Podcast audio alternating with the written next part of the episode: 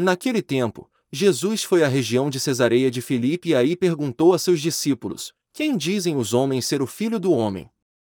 Eles responderam: Alguns dizem que é João Batista, outros, que é Elias, outros ainda, que é Jeremias ou algum dos profetas. Então Jesus lhes perguntou: E vós, quem dizeis que eu sou?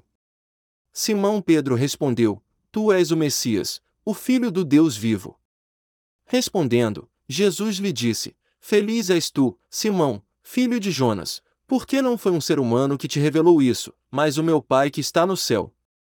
Por isso, eu te digo que tu és Pedro, e sobre esta pedra construirei a minha igreja, e o poder do inferno nunca poderá vencê-la.